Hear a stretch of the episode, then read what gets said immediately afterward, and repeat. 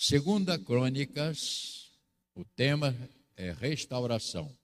Capítulo 33. Nós não damos nada mastigado a ninguém aqui. Nós provocamos a cada um estudar e ouvir. E cada vez que você ouvir uma das nossas palavras, seja qual for o pastor, todos nós aqui temos a intenção de ajudar. Não, não falamos para chamar atenção e nem brigar. E nem temos carta marcadas. O que é uma carta marcada? Eu sei que a pessoa tem um problema, então vou falar em cima do problema dele. Não. Não é esse o nosso objetivo, porque não, não é uma coisa boa. Mas nós, às vezes, falamos e acontece que o que vamos falar atinge pessoas. E se a atingir, é porque Deus queria falar mas eu não sei da vida de ninguém e nem quero saber, porque não é para mim saber mesmo. Eu vou ler e você acompanha a leitura, capítulo 33. Veja o que é uma tragédia.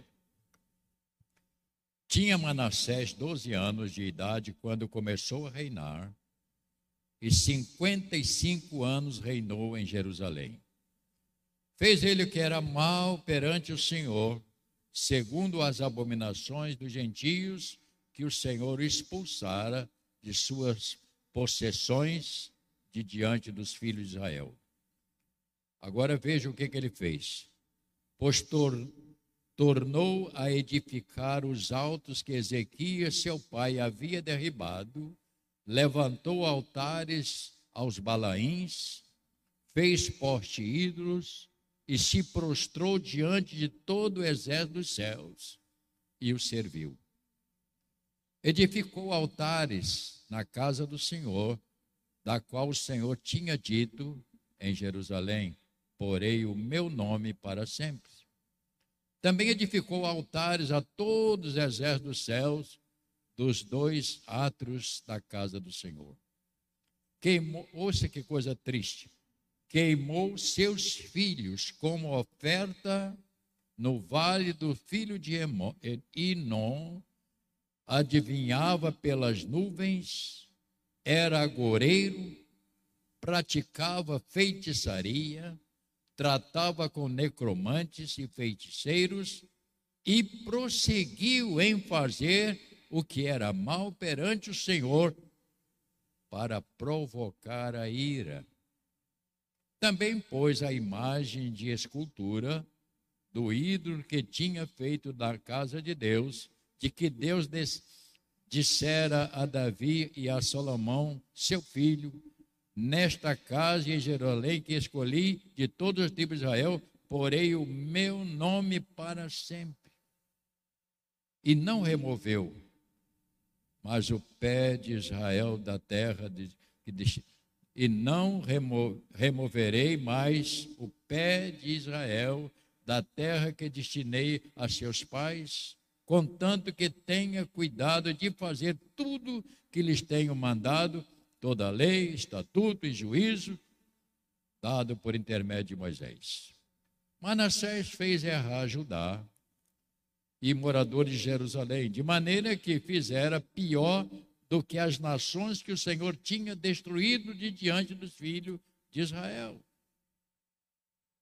Então, nós temos a primeira fase aqui, a destruição de um homem e como começa a destruição de uma pessoa. Vamos continuar agora o que aconteceu.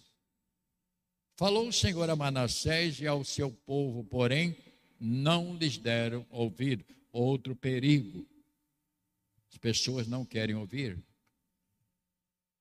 Pelo que o Senhor trouxe sobre eles os príncipes do exército do rei da Síria, os quais prenderam Manassés com ganchos, amarraram com cadeias e o levaram à Babilônia. Ele, angustiado, suplicou de, de, de veras ao Senhor, o seu Deus, e muito se humilhou perante o Deus de seus pais. E fez uma oração, e Deus se tornou favorável para com ele, e atendeu-lhes a súplica e o fez voltar para Jerusalém, ao seu reino. Então reconheceu Manassés que o Senhor era Deus. Depois disso edificou o muro que fora o muro que fora da cidade de Davi, ao ocidente de Geom, no vale, à entrada da porta dos peixes, abrangendo Ofel, e levantou muito alto também, pôs chefes militares em todas as cidades dos fortificadas de Judá. E agora vemos a maneira. E tirou da casa do Senhor os deuses estranhos, os ídolos, como também todos os altares que edificaram no monte da casa do Senhor e em Jerusalém, e os lançou fora da cidade restaurou o altar do Senhor, sacrificou sobre ele ofertas pacíficas de ações de graças e ordenou a Judá que servisse ao Senhor, o Deus de Israel. Contudo, o povo ainda sacrificava nos altos, mas somente ao Senhor Deus. Isto é um assunto para gente grande. Isto é um assunto, não é para criança. Isso é um assunto para nós. Porque o que vamos falar talvez ajude até cada um de nós nos corrigirmos. Curva sua cabeça, nosso Deus e Pai. Esta é a tua palavra, que não esconde as verdades mas mostra as consequências de não ouvir a tua voz e de não guardar os princípios que o Senhor estabelece para todas as gerações. Que esta palavra nesta manhã possa ser abençoada pelo Senhor como é, e que eu possa ser objetivo na minha fala. Ajuda-me, Pai, a transmitir aquilo que o Senhor tem me dado para dizer nesta manhã, porque esta, esta igreja não é minha, eu não sou dono e nem mando na vida de ninguém. Esta igreja é do Senhor. O Senhor é o rei desta igreja. O Senhor é o dono desta casa. Portanto, abençoa cada um dos teus filhos, em nome de Jesus. Por gentileza, tome o seu lugar. Se puder não levantar, para sair, seria muito bom você fazer isto.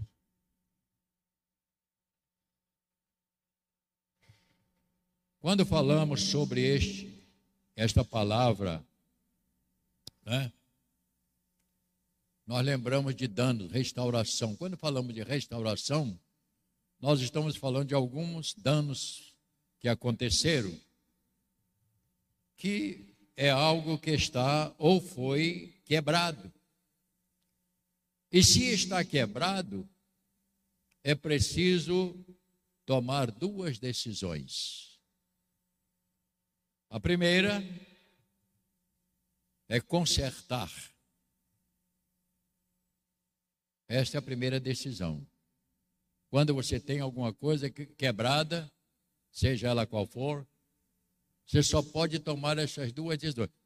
A primeira é você consertar. E a segunda é deixar quebrado.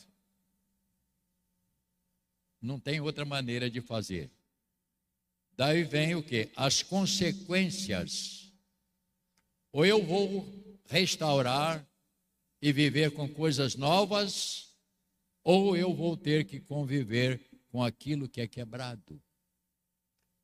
Exemplos simples. Às vezes nós temos em casa uma parede seja por fora ou por dentro, que está ou deu mofo na parede, ou um muro que alguma coisa bateu e derrubou e está lá machucado. Você tem duas maneiras: ou você vai conviver com aquilo, ou você para e conserta, para que não seja totalmente destruída a sua casa. Umidade. Quando você vê uma parede úmida, você tem que ter uma ideia. Alguma coisa está dando um vazamento e isso vai poder alcançar e fazer coisas piores. A primeira atitude eu tenho que reparar. Estou usando coisas simples para você entender onde eu vou chegar. O que não dá é para você ficar impassivo diante de situações. O que não dá é para você dizer, não é bem assim. Vem a pergunta: o que levou a quebrar? Porque isto aconteceu e é nesta direção que nós vamos refletir nesta manhã. Porque o nosso assunto, irmão, na igreja é espiritual. E nós usamos estas figuras como exemplo da nossa própria vida espiritual. Então, não quer dizer que a gente espiritualiza tudo, mas nesse contexto é, o objetivo meu é,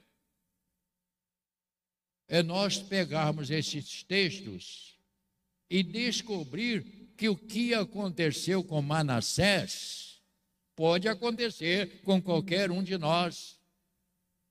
Isso pode acontecer. Basta que venhamos a cair da mesma coisa que ele fez, de não honrar a Deus, tirar as coisas de Deus do altar e botar coisas dos demônios, porque estas coisas são tudo demoníacas. Então tem, só temos esta maneira. Eu preciso entender que a minha vida espiritual, ela precisa estar cuidada. E é isto que eu estou tentando dizer e eu espero chegar um pouco mais. Porque a nossa vida espiritual, ela vai decaindo, ouça bem, dependendo de nós deixarmos de lado. Vou repetir. A nossa vida espiritual vai decaindo, perdendo vigor. Isto não acontece de uma hora para outra. Ninguém no mesmo dia de a partir de agora eu vou ser mais espiritual. Isso não acontece. Isso vai é como um, um pingo d'água. Aquela torneira que você tem em casa que está dando um pingo de água, ah, isso é uma bobagem, um pinguinho. No final do mês vai encher um galão de 100 litros. E vai vai doer no seu bolso para pagar a conta. Não seria melhor trocar a carrapeta? A nossa vida espiritual é assim. Às vezes nós vamos abrindo concessões. Não, afinal de contas, isso não é tão importante. E você vai descuidando. Você vai deixando de lado.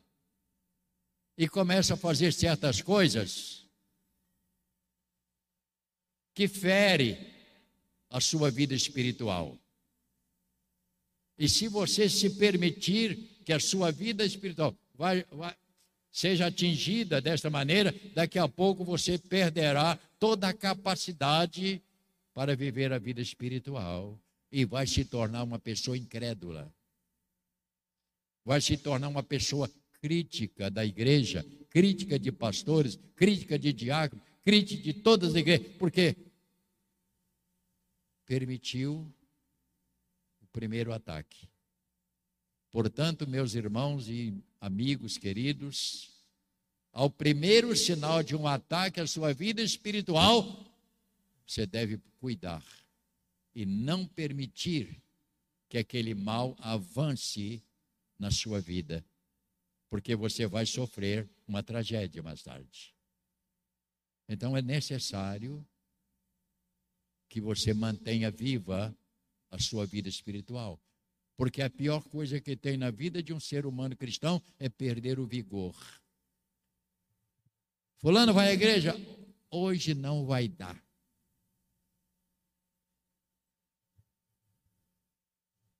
Já viu essa pessoa? Ah, eu não preparei a roupa.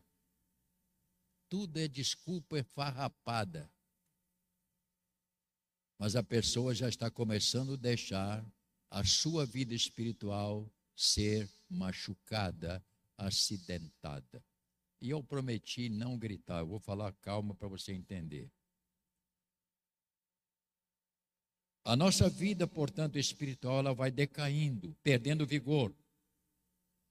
E insisto mais uma vez na mesma palavra.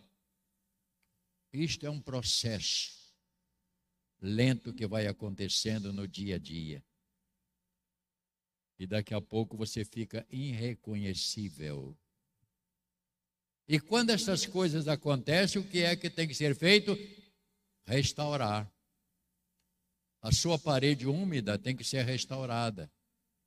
O seu portão que está lá com a fechadura toda quebrada tem que restaurar.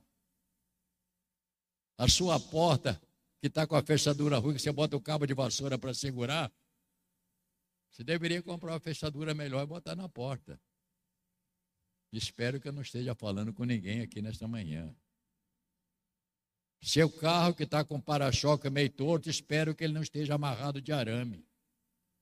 Que você tenha procurado botar um parafuso. Aquele pneu que está careca, eu espero que você não espere num dia, na hora da chuva, ele furar e você ficar lá deitada na lama para poder trocar o pneu. Que você troque antes. Essas coisas são pequenas, mas elas acontecem. É preciso. Eu nem estou falando em casamento, porque ninguém se separa. Ah, hoje eu vou me separar de Fulano. A separação acontece com pequenas palavras, pequenas coisinhas que vai atingindo.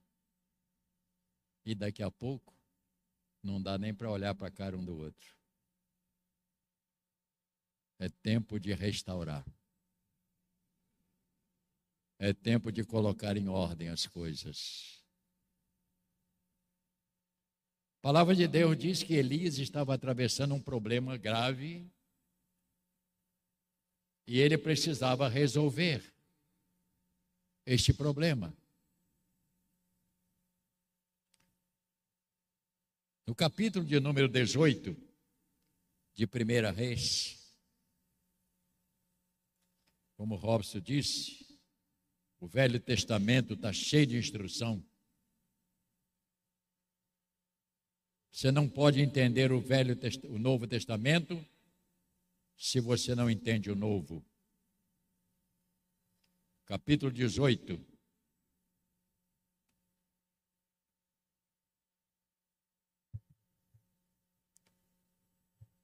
Havia um problema grave com os profetas de Baal. E Elias teve que tomar algumas atitudes. Mas Elias era um homem que tinha um coração ligado a Deus. E ele então procurou como resolver o problema. Não vou ler todo o texto porque ele é longo. Mas Elias tinha esse problema para ser resolvido, ele precisava da intervenção de Deus. Se você, olha para mim no instantinho, se você precisa da intervenção de Deus na sua vida, a primeira coisa que você tem que fazer é olhar para você primeiro. Por que é que isso acontece, está acontecendo? Não adianta chegar diante de Deus, pedir a Deus para resolver um problema, se você não quer resolver dentro de você o primeiro. E há pessoas que vivem nessa, nessa agonia, querendo resolver, querendo que Deus entre numa situação que ele não vai entrar. Ele não vai entrar, porque ele, para entrar, precisa tratar primeiro. Nesse capítulo 18, a narrativa aqui é que os profetas de Baal estavam querendo dizer que era maior que era Deus. E Elias falou: Eu não vou aceitar que profeta de Baal seja maior do que meu Deus. O meu Deus é maior. E ele precisava mostrar para eles que Deus era. Aí, quando chega no capítulo de número 18, e eu vou ler o verso 30. Estou pegando no meio da narrativa, e se você não ler agora, seria melhor, só acompanhar um pouquinho. Então Elias disse a todo o povo: Chegai-vos a mim. E todo o povo se chegou a ele. Elias restaurou o altar do Senhor, que estava em ruínas. Tomou doze pedras, segundo o número das tribos dos filhos de Jacó, a qual viera a palavra do Senhor, dizendo: Israel será o seu nome. Com aquelas pedras, edificou o altar em nome do Senhor e depois fez um rego ao redor do altar tão grande como para semear duas medidas de semente. Então armou a lenha, dividiu o novilho em pedaços, pôs sobre a lenha e disse: Agora vocês enchem de água quatro cântaros e derramais sobre o holocausto e sobre a lenha. Disse ainda: Fazei-o a segunda vez. E o fizeram. Disse mais: Fazei a terceira vez. E o fizeram a terceira vez de maneira que a água corria ao redor do altar e ele encheu também de água o rego. E no devido tempo, para se apresentar a oferta de manjares, aproximou-se o profeta Eli e disse: Ó oh, Senhor Deus de Abraão, de Isaque e de Israel, Fique hoje sabido que tu és Deus em Israel e que eu sou servo e que, segundo a tua palavra, eu fiz estas coisas. Responde-me, Senhor, responde-me, para que este povo saiba que tu és Senhor, és Deus e que fizeste retroceder o coração deles. Então caiu o fogo do Senhor, consumiu o holocausto, a lenha, as pedras Vendo todo o povo cair, o rosto em terra, disse: O Senhor é Deus, o Senhor é Deus. Disse agora a Elias: lançai mão destes profetas mentirosos que tentaram enganar. E assim ele fez. Olha para mim. Por que é que Deus atuou quando Elias clamou? porque ele restaurou o altar de Deus. Se o nosso coração não for restaurado, como Deus vai agir na minha e na sua vida, se nós temos um coração empedrado, um coração cheio de troços errados, contaminados? Deus não trabalha num coração contaminado. Não adianta fazer oração. Não adianta ir lá, ah, eu vou lá naquela casa de oração, porque a oração lá é forte. Não existe oração forte lá, o cá. Existe um coração restaurado. Porque quando você restaura o coração, você tem autoridade de falar com ele e dizer: Deus, me ouça, por favor, eu estou passando por esta crise. E ele diz, Deus diz: Ele é meu filho, eu vou ajudar. É isto que tem que acontecer, irmãos. Não fique querendo milagres se você não quer restaurar seu coração, se você não quer limpar as impurezas, tirar os mofos, tirar as contaminações da parede interior. Isso é muito sério que eu estou falando esta manhã. Não estou falando para criança, estou falando para gente que sabe quem é Deus. Mas muitas vezes nós mesmos, como cristãos, em dados momentos, nós começamos a abrir guarda e deixar que o mal entre. Minha palavra de advertência esta manhã: não permita que isto aconteça na sua vida. Cuide da sua vida interior. Cuide do seu coração. Portanto, chamou o povo e disse: Gente, Vamos fazer a nossa parte, que é restaurar. E Deus começou a agir a partir da decisão que eles tomaram. Meus irmãos, a nossa vida poderá cair num fracasso. Se você puder tirar, está dando um eco aí no som. Meus irmãos, a nossa vida poderá cair num fracasso se nós descuidarmos do nosso altar, que é o nosso coração. E muitas pessoas cristãs caem no fracasso por isso, porque não cuida do coração. Tem um coração engasgado com coisas que não, não adianta. Pacifique o seu coração com Deus. Pacifique interiormente com o Senhor. Que esse altar seu possa Deus dizer: neste altar eu entro. Neste altar eu mando fogo para queimar as impurezas. Neste altar eu entro para tirar todo o mal e abrir as portas da vida. É assim que Deus age.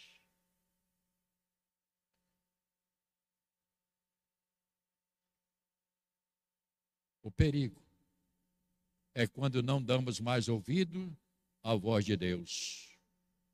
O que acontece é que vamos nos distanciando do Senhor. É como os muros caídos. Vamos deixando. Vou deixar quebrar mais um pouquinho para depois consertar. Não, eu vou até derrubar e fazer um novo. Só que é papo furado, vai deixar nada. Que isso não aconteça comigo e nem com você. O que acontece é que nós vamos nos distanciando do Senhor, vamos nos afastando, vamos abrindo a guarda. Se não houver reparo, Deus não vai atuar. Assim será a vida espiritual se nós não cuidarmos dela, irmãos. Quantas pessoas já tiveram na igreja que hoje estão lá na rua só serve para criticar a igreja? Tiveram na igreja, falaram, tá, hoje estão lá na rua, na sarjeta. Porque não tem ninguém pior do que o crítico.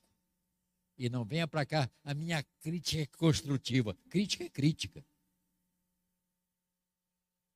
É como o marido que fala, grita com a mulher depois. Não era bem isso que eu queria, era isso mesmo. Você queria até pegar no pescoço.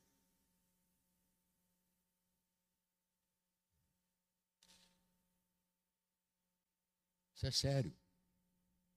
É sério. Acontecer. Não se distancie do Senhor. Quantos aqui já foi na, pelo menos uma vez no mar? algumas pessoas. desde que nunca fui no mar. O mar é, não é tão longe. Quando a gente vai tomar banho no mar, você tem que ter cuidado que tem uma corrente que puxa a gente por baixo. Por isso que diz marreco novo não dá mergulho fundo. Eu quando vou na praia, eu só dou mergulho com aquela onda que vem bater na praia.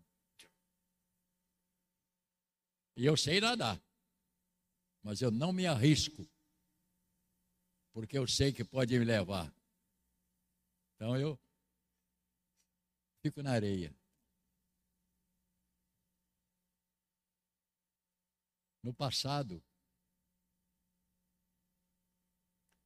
as músicas eram tratavam de problemas, né? E houve uma música lá que eu na minha infância que era de um um cantor chamado Vicente Celestino. Quantos lembram? Só três pessoas.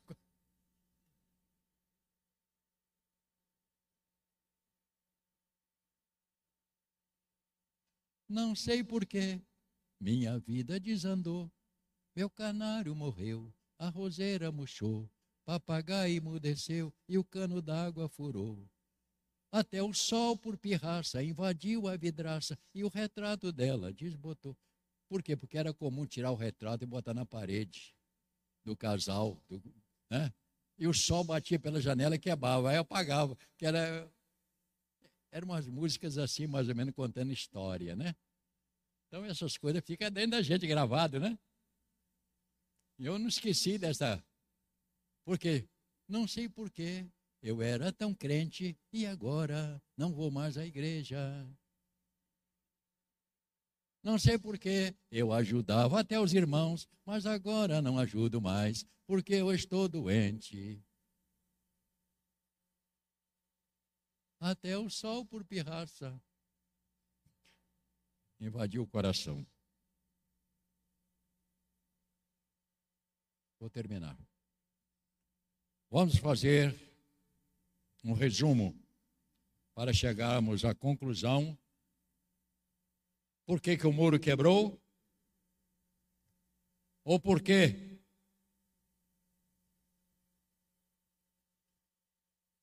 os móveis quebraram? Isso não é importante saber. Não adianta perguntar por que, que isso aconteceu, por que, que isso aconteceu.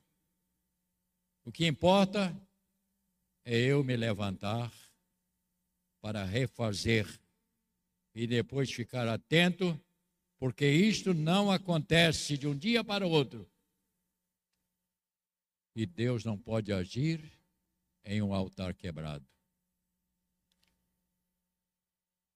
Uma pergunta.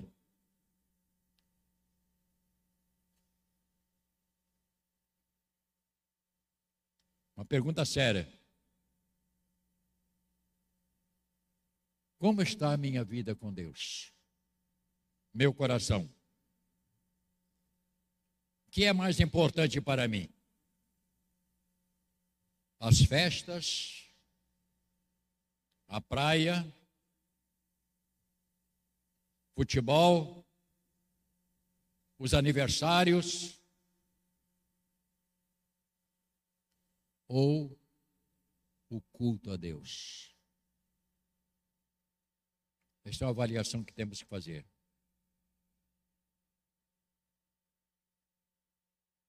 Será que vir à igreja uma vez por mês é suficiente? E se não puder este mês, a gente vem no mês que vem. Eu não estou dizendo que a pessoa não, não deixa de ser cristã. Eu estou dizendo que isto não alimenta. A sua vida espiritual vai ficar enfraquecida. O que é mais importante? Você bater a sua bola? Afinal de contas, hoje eu mereço. Final de semana prolongado, graças a Deus que. Uh! E aí, sacrifica às vezes a igreja. E quando você sacrifica a igreja, você não está sacrificando a igreja, a você mesmo.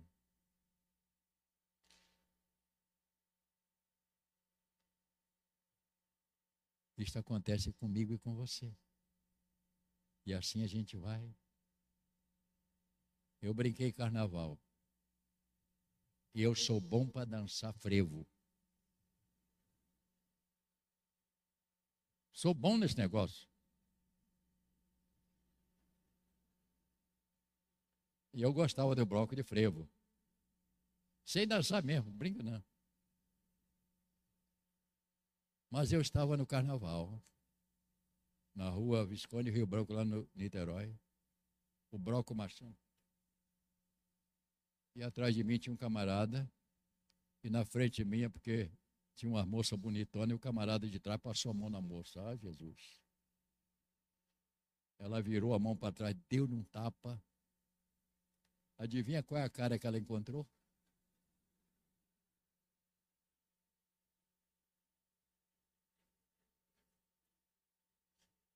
a minha cara.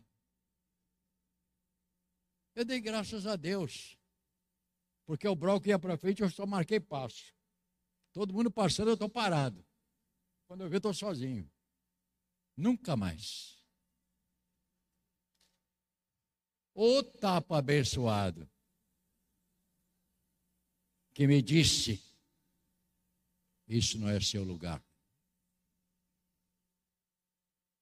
Tenha cuidado. Lembre-se que o que está em jogo é a sua alma. Sua alma que está em jogo.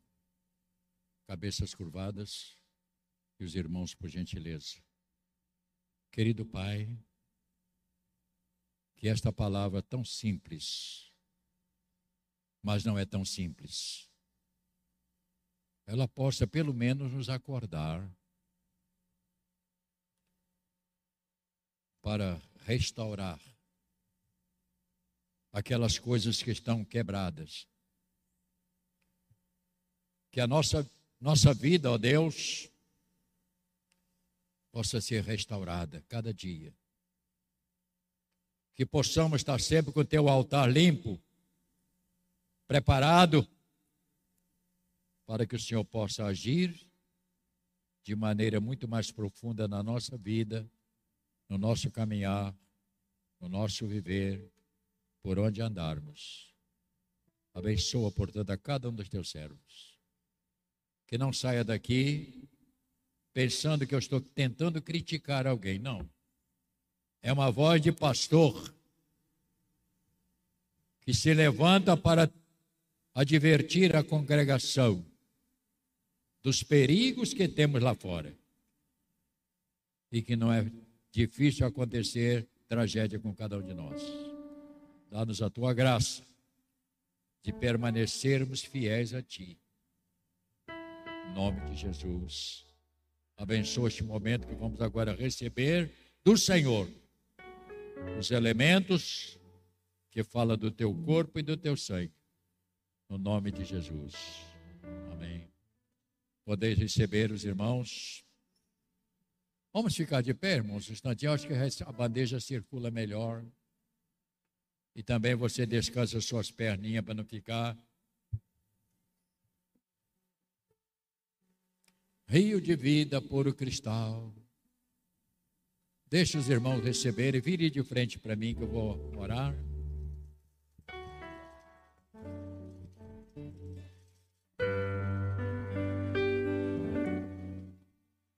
Marco, depois você procura a pastora Arlindo, tá?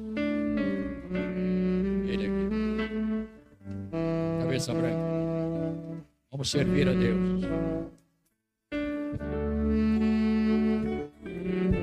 Deixa só o instrumento por enquanto. Aqui estão os serventes. Não existe, irmão, privilégio maior do que esse. Profissionais têm suas vidas, eu dedico esse tempo para Deus.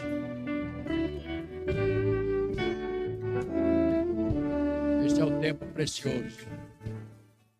Vocês estão a serviço do Senhor.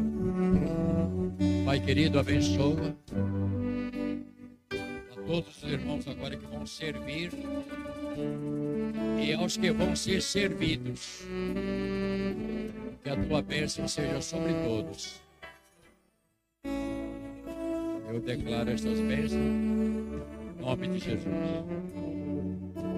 Podeis servir.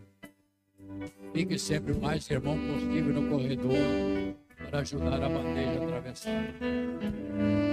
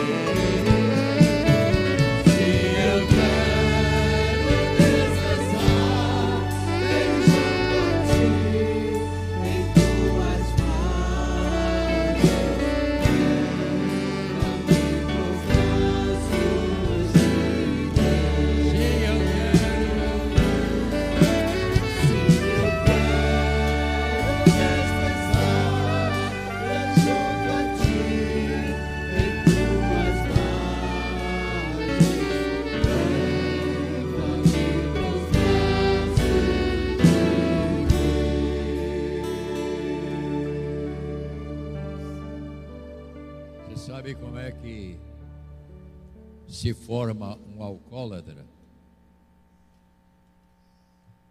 Quando ele bebe a primeira dose. Você sabe como é que inicia um fumante? Quando fuma o primeiro cigarro. Você sabe como é que se é viciado em drogas? Quando ele tira a primeira fumaça ou o primeiro cheiro. Tudo tem um princípio. Ninguém se tornou alcoólatra de uma hora para outra. Tudo é assim na vida, irmãos. É quando nós nos permitimos, permite que pequenas coisas erradas entrem na nossa vida. E ela vai entrar e vai tomar conta. É como aquela água. Aquele pingo d'água na parede. Você vê que eu mandei reparar a parede ali. Porque ela estava toda embolada ali dentro. Mas não adiantava raspar. Eu tive que procurar onde estava o vazamento. E eu achei o vazamento. E consertei. Acabou. É assim que funciona. Porque a umidade vai avançando, vai avançando. É preciso. Então, às vezes, na nossa vida, é assim que acontece. A gente vai começando a deixar, se esfriando. Não, é bem assim. Não deixa que isto aconteça. Ao primeiro sinal, corrija. Não deixa que isto aconteça. A gente tem que ter muito cuidado, porque nós somos alvo fácil do inimigo. Todos nós somos alvo fácil do inimigo. De alguma maneira, ele vai tentar nos atingir. Todos já estão recebendo? Os irmãos estão recebendo? Paulo tratava muito das igrejas. E ele tratou com uma igreja doente, que ele teve que chamar a atenção vigorosamente de uma igreja que estava não valorizando o momento da comunhão. Eles aproveitavam o momento da ceia para beber demais, se embriagar. E Paulo disse: Isso não é igreja. Isso não é igreja. E eles começavam a discutir e brigar. Paulo disse: Não é assim que funciona. Foi por isso que ele escreveu esta palavra para a Santa Ceia. Que diz: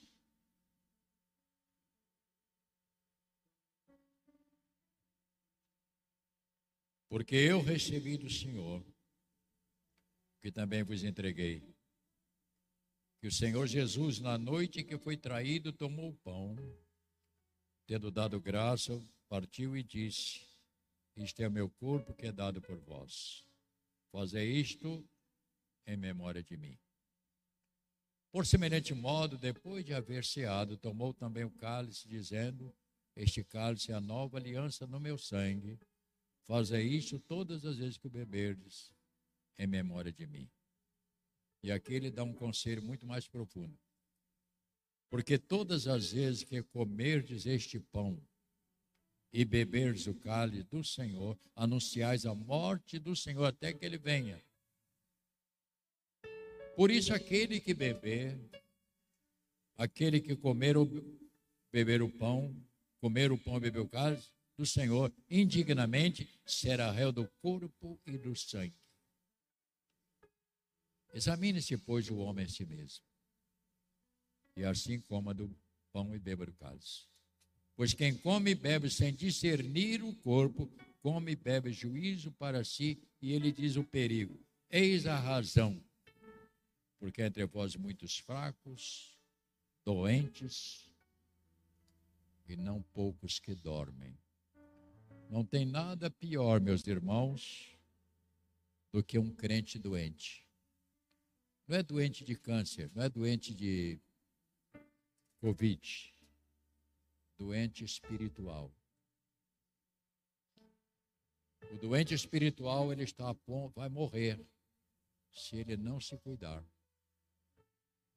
ele vai cair. Manassés tinha exemplo das coisas boas. E ele foi exercer o reinado. E ele disse: Mas agora comigo é assim. Eu vou botar dentro do altar o que eu quero. Eu vou botar coisas que eu, que eu acredito. E ele tirou tudo que pertencia a Deus e botou coisas que contaminassem, ídolos que não era Deus. Não satisfeito, se meteu na obra de feitiçaria, macumbaria. E não satisfeito, consultar as necromantes, jogar as cartas. Mas Deus foi aturando ele até um certo ponto. Porque Deus às vezes permite que a gente comece a fazer coisa, ele deixa esse boneco ir até lá que eu vou ver. Eu vou puxar o tapete dele depois. E ele puxou. Como é que pode um Deus amoroso mandar os camaradas prender ele, botar gancho nele no nariz prendeu ele. Como é que pode Deus fazer isso com o rei? Foi ele que procedeu errado. E Deus disse: Eu vou fazer. E Deus fez. Mas ele mostra sua misericórdia. Quando ele se curvou, orou, falou: Deus, deu tudo errado. Eu acho que foi ele que inventaram aquela palavra, deu ruim deu tudo ruim. E ele foi a Deus. A Bíblia diz que ele se humilhou, tirou o que não presta e disse: Esse lugar agora vai mudar. E ele restaurou o culto a Deus. Que Deus nos abençoe, irmãos. Que Deus nos guarde. Que Ele nos proteja de cair nessas armadilhas.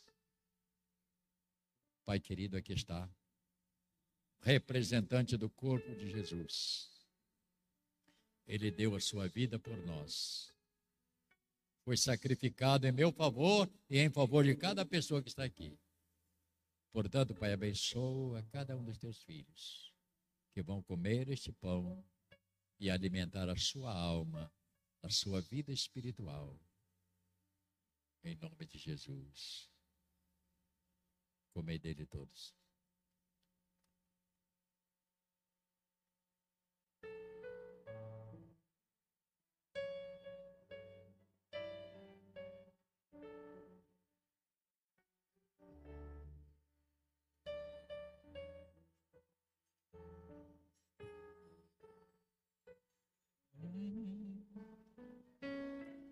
Glorifica a Deus.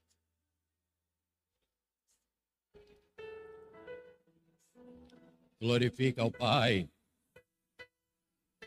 Santo é o teu nome, Pai.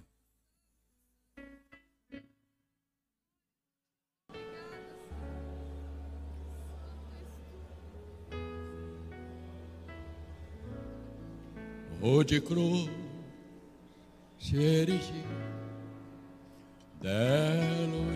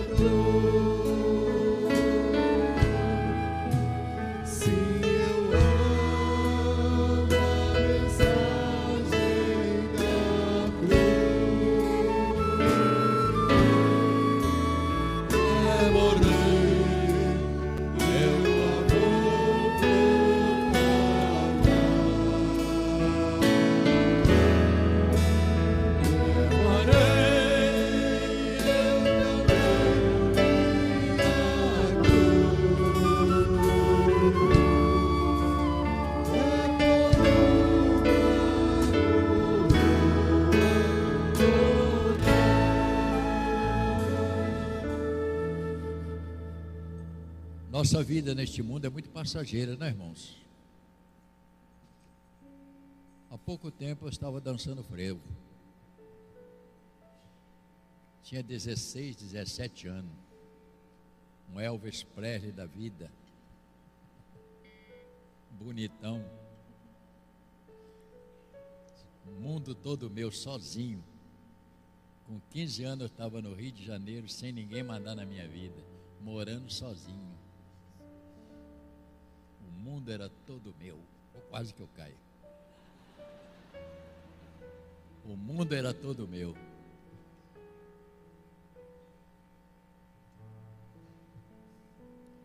Mas Deus me chamou. E falou: Vou te dar um tapa na cara para você acordar.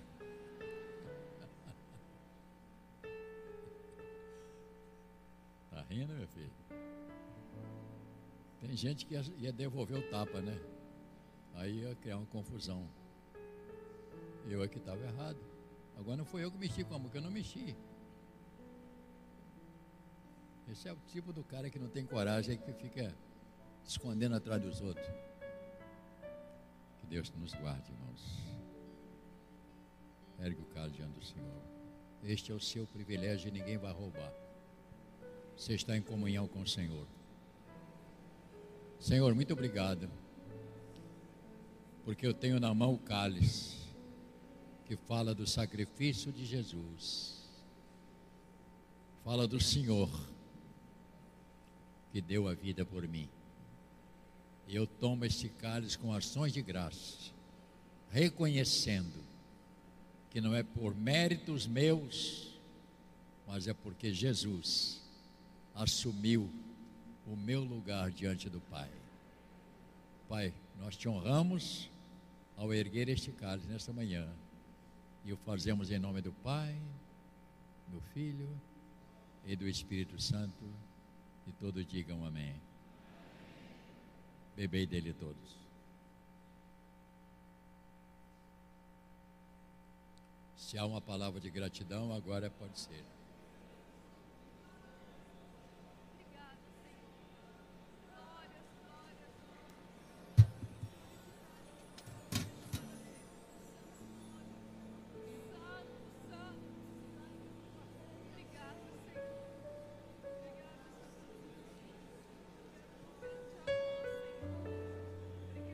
Glórias a Deus. Glórias a Deus. Glórias a Deus. Glórias ao Senhor. Glórias a Deus.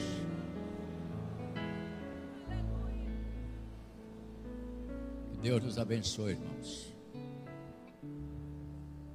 Que Deus nos abençoe. Que o Senhor guarde o nosso coração. Deus não vai anular você. Você vai continuar sendo você. Mas você precisa saber que Ele é que deve estar no controle da nossa vida. O nosso último ato, ainda com você de pé, eu peço que ninguém se retire por enquanto. Nós vamos entregar uma oferta de amor para a obra missionária. Precisamos, irmãos, não, não perder de vista esse ardor, a obra do Senhor fora da igreja. Então, esta oferta é muito bem-vinda para ajudar a outras igrejas até que não podem fazer. Se você puder, lembrando que não é obrigado. Ninguém aqui está, ah, pastor, mas já tiraram a oferta, vai tirar. Está amarrada essa palavra. Não fale isso nem pense. Não é obrigado. Mas se você sentir, ah, eu quero comungar com isto. Então tire uma boa oferta. E eu vou pedir para você cantar comigo aquela canção que nós cantamos uma vez só. Eu queria que essa, essa canção ficasse na sua alma. Aquela canção que nós cantamos. Pai querido, abençoa estas mãos abençoadas e abençoadora, em nome de Jesus. Prontinho, pode colocar.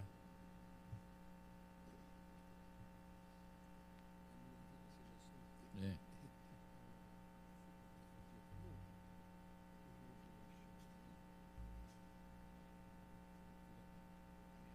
Tá. Nosso irmão Tião passou mal, foi levado para casa, esposo da Sossó, mas está em controle. Cris, leva meu abraço. Digo assim, você pensa que ele esquece? Você sabe o que eu estou falando. Digo, ele olhou para mim e viu você. Não deixe. Eu estou atento.